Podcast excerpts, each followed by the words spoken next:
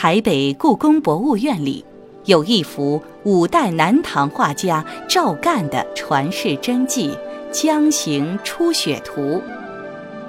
画家精妙的笔触，为人们打开了一扇了解五代时期长江沿岸渔民生活的窗户。按照人物景致的不同场景，《江行初雪图》可以分为五个部分。画卷的第三部分主要描绘了江面上渔民捕鱼的场景。在那位快乐老者的周围是一片忙碌的场景，他的背后同样坐在草棚里的一个渔民正在用力拉网，右边两只渔船并行，渔民奋力撑船，右前方两个渔民拖着渔网涉水而行，左前方的一只渔船上渔民正在努力撑篙。把视野再放远一些，左边的枯柳和江心曲折的水渚形成一个之字，使得之前略显局促的画面又显出开阔的趋势。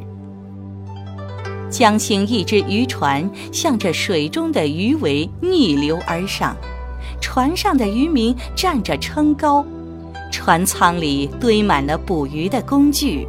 船头所指的远处，一个渔民坐在船头划桨，似乎正与芦苇荡草棚中的渔民搭话。近岸枯柳的两侧停泊着两条渔船，右侧的渔船上，老渔夫在船头查看渔网中的收获情况，孩子则瑟缩在船尾的伞下。而那位壮年男子则正在操作船上的简易卷轴，以拉起渔网。为了压重，平衡杆上还挂着重物。枯柳左侧的渔船上也安装了一个不一样的起网装置，杆头上也压着重物。一个渔民也正在船头收网查看。不知道辛辛苦苦的忙碌会换来多少收获。在描绘完渔民的艰辛忙碌后，观者的视线来到了画面的第四部分。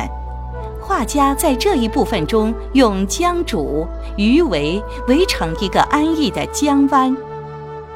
江湾近处有一座水上草棚，两个渔民撑着伞在草棚。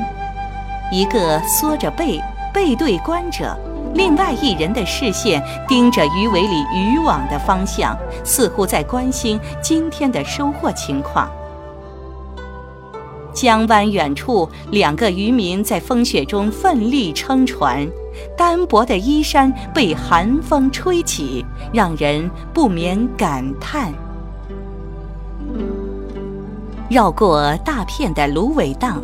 一座小桥衔接起画面的第五部分，这也是全卷的最后一部分。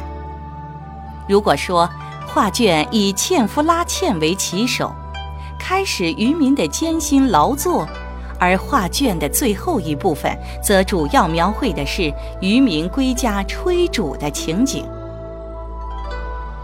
两只小船并拢在狭小避风的江渚。锅中的热气腾腾升起在飘雪的冬日江面，不论是撑船的大人还是船上的孩子，人们的目光都集中到煮饭的锅上。在飘雪的江面上，这是唯一一处散发着温暖的地方。与之形成对比的是，岸上有一老一少仍然在风雪中赶路。老者须发皆白，衣衫单薄，面带愁容，推着一辆独轮车弯腰前行。小童为了减轻老者的负担，在前面用绳索拉着独轮车，二人在艰难前行。